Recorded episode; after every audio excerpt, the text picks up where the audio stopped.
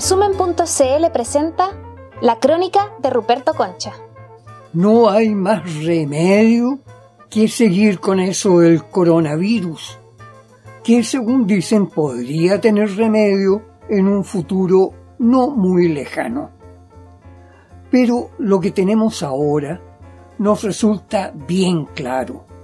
Es una amenaza muy biológica y también muy económica. Pero, según nos están diciendo, es también una amenaza de muerte contra nuestra civilización, nuestra cultura y eso que llamamos el espíritu o el alma del ser humano. Sin duda nos está pasando algo alarmante. Jamás antes una peste, una enfermedad contagiosa, había tenido efectos tan sísmicos como una especie de tsunami que llega derrumbando o disolviendo mucho de lo que antes nos parecía firme, definitivo, aunque no nos gustara. De ahí que muchísimos líderes religiosos, sobre todo entre los creyentes de la Biblia, están ahora buscando una explicación teológica. ¿Será que Dios nos está castigando a todos los humanos porque todos nos estamos portando pésimo? Ya está el precedente del diluvio, según el cual Dios exterminó toda la vida terrestre, extendiendo su enojo hasta los supuestamente inocentes antílopes, ositos panda, conejos, huemules, rinocerontes, etc. Los mató a todos, excepto a sus favoritos, incluyendo a Noé. El problema es que si así hubiese sido, y ahora nos destruye de nuevo, no se cumplirían las profecías del retorno de Jesucristo la derrota final de Lucifer, la muerte definitiva de los no creyentes y la migración al paraíso de los fieles. Pero en fin, hay que esperar que los teólogos nos expliquen esas cosas. Pero hay hombres de ciencia que, siendo religiosos, nos pueden dar ciertas respuestas de otra clase. Vamos viendo.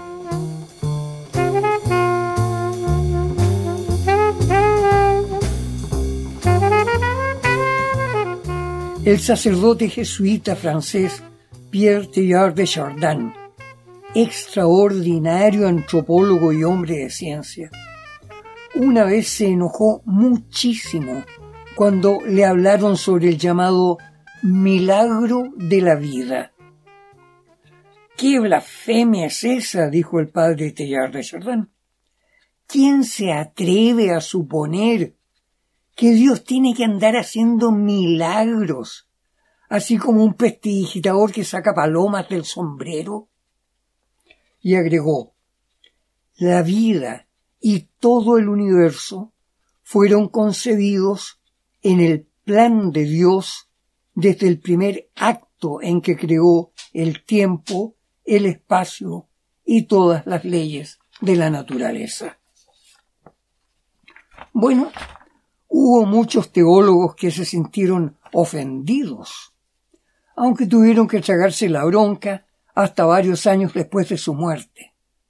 En 1957, la jerarquía eclesiástica condenó su obra como contraria a la doctrina de la Iglesia Católica. Ya varios siglos antes, dos grandes pensadores judíos se habían lanzado ideas similares.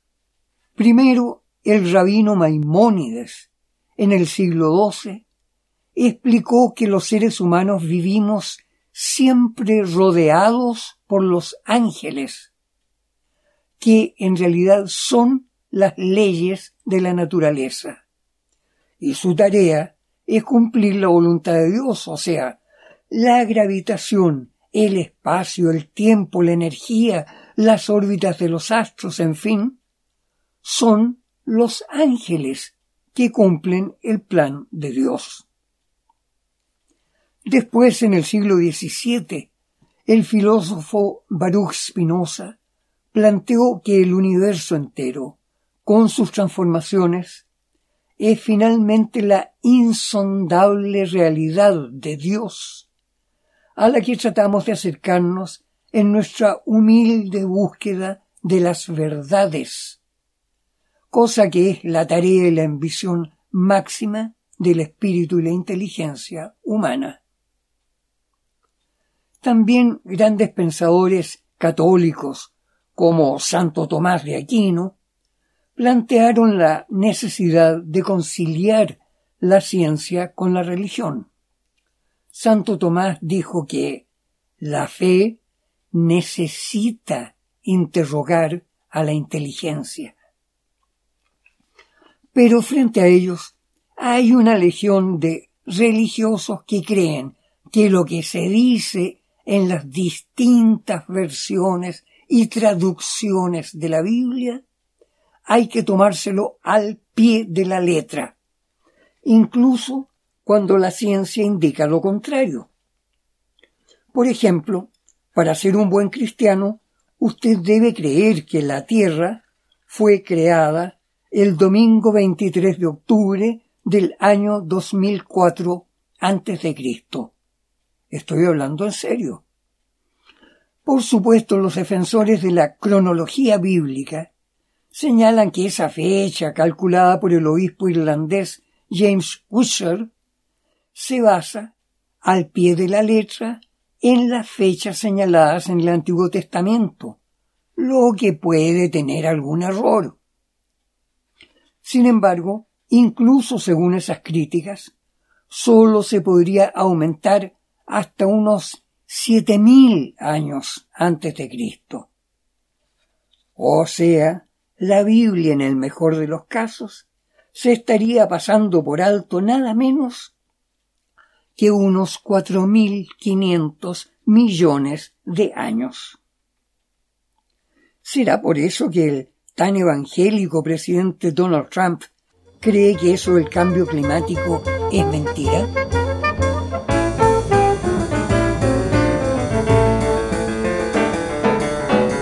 Sin duda, la gente que no sabe pensar racionalmente no tiene más remedio que refugiarse en opiniones de esas que resultan misteriosas, sobre todo cuando se está en medio de una crisis como esta del coronavirus. En Brasil está incubándose una pavorosa explosión de contagios a partir de las favelas esas villas miserias habitadas por los pobres más pobres, ante la indiferencia del presidente Jair Bolsonaro y su gobierno. En las favelas de Sao Paulo viven aproximadamente cuatro millones de personas y en las de Río de Janeiro se hacinan unos dos o tres millones más.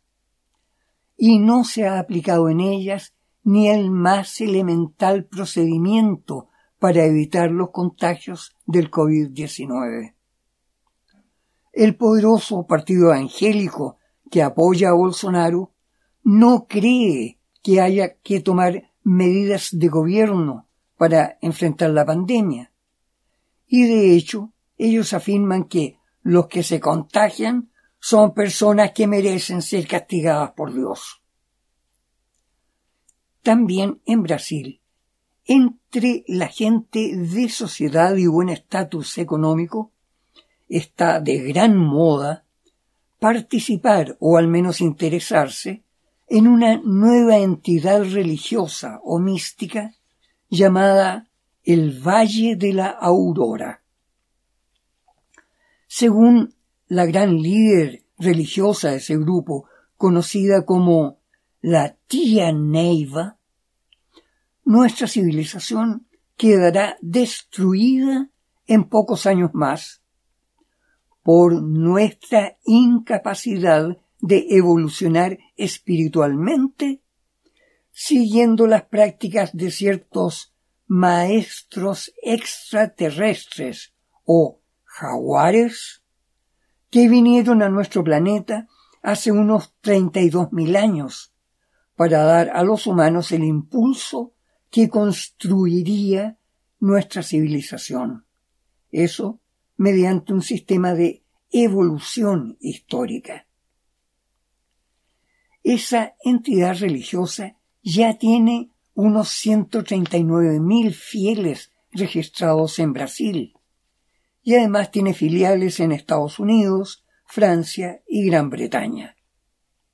Y en gran medida su prestigio entre la gente de clase media alta se basa en los sorprendentes resultados de unas sanaciones místicas a enfermos, muchos de los cuales habían sido desahuciados por la medicina científica.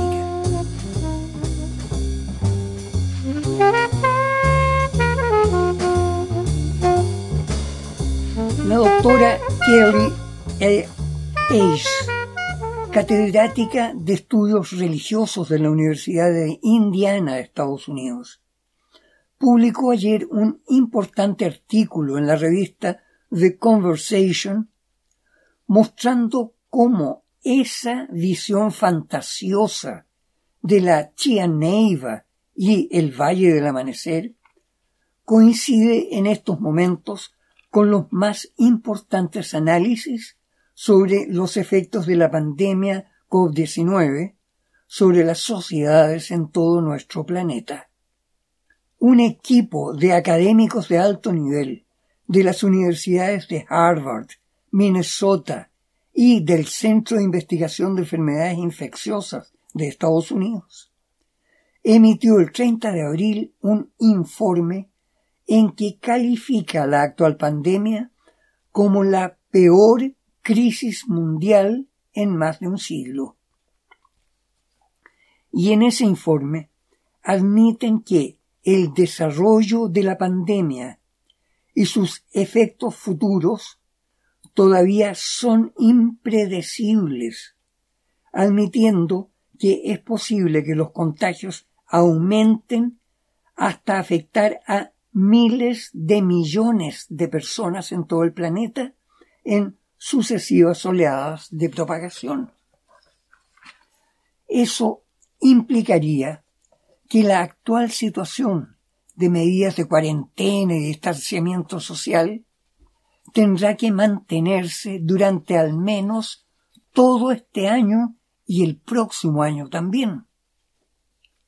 Por su parte, las publicaciones BBC de Londres y The Conversation de Estados Unidos, el 29 de abril entregaron una entrevista al célebre sociólogo Jeremy Rifkin, actualmente asesor de varios gobiernos europeos en materias de desarrollo social y ecológico.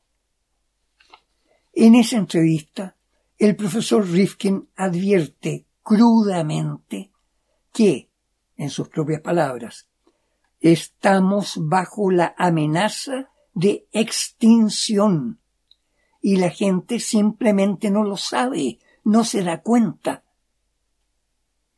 Y agrega crudamente que los desastres naturales, pandemias, incendios catastróficos, huracanes, inundaciones y sequías van a continuar y aumentarán cada vez más, porque la temperatura de la Tierra sigue subiendo y porque hemos arruinado los suelos fértiles y hemos afectado gravísimamente el agua. Señala Rifkin que la irracional explosión demográfica ha invadido ávidamente casi la totalidad de los ámbitos de los sectores de vida natural silvestre, agotando sus recursos y a la vez poniendo a humanos y animales en un nivel de contacto que conlleva la evolución de bacterias y virus que aprenden a pasar desde los animales a los humanos. Señala también que la actual tecnología está haciendo inevitable e inminente una revolución social y económica que eliminará con rapidez vertiginosa más de dos tercios de los actuales puestos de trabajo en todo el mundo. Es decir, solo habrá trabajo, solo podrán ganar dinero con su trabajo las personas educadas y capacitadas para las nuevas empresas con nuevas tecnologías y tremenda capacidad de producción de bienes y servicios a bajísimo precio.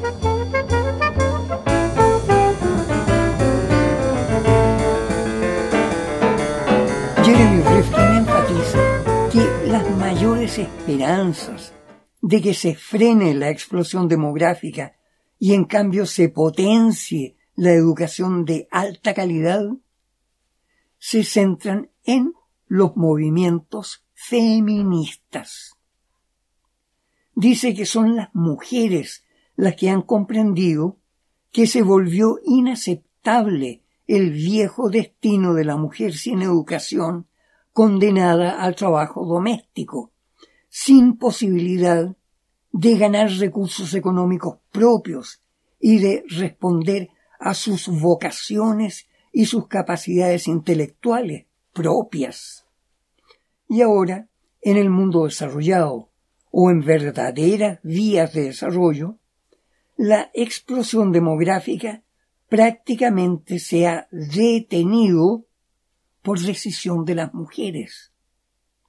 Pero en el mundo más atrasado se mantiene una alta tasa de nacimientos por mujer.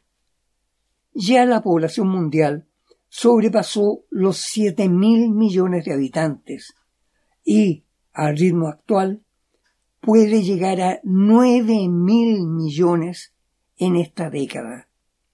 Es decir, habrá aumentado en dos mil millones más la población en países que no poseen proporcionar ni educación, ni puestos de trabajo, ni alimentación, ni servicios médicos adecuados a la gente.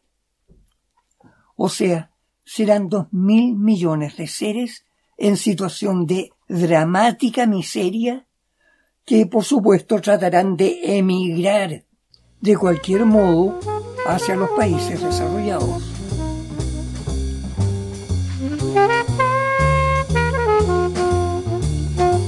Jeremy Rifkin enfatiza también un rasgo especial de las generaciones de los llamados milenaristas, los que han nacido después de 1990 y se han desarrollado en el siglo XXI.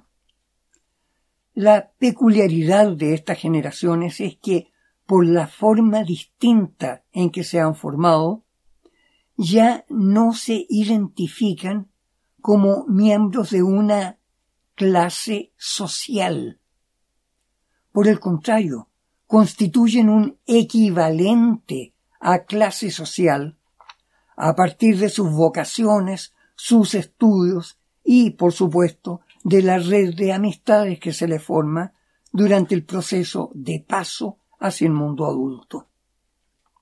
Son esos milenaristas los que tienen un núcleo cultural igualitario en el que la mujer logra desarrollarse con más fuerza y haciendo aportes más valiosos.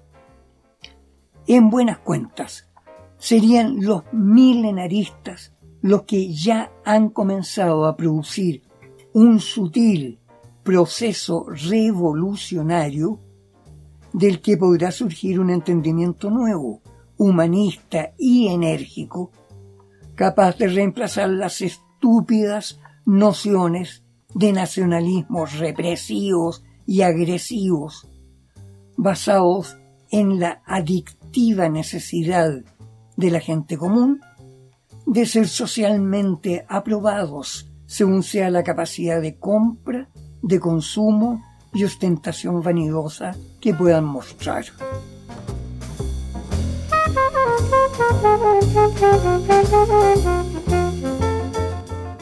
Así pues, podría ser que en realidad nuestra civilización actual esté a punto de derrumbarse y nuestra especie de consumidores Homo non sapiens realmente esté al borde de la extinción. Quizá cuando nos recuerden, les daremos risa a nuestros descendientes o quizás les daremos una sensación de lástima. Hasta la próxima gente amiga. Hay peligro, pero ahí están las mujeres y sus varones, juntos y resueltos a encarar lo que haga falta.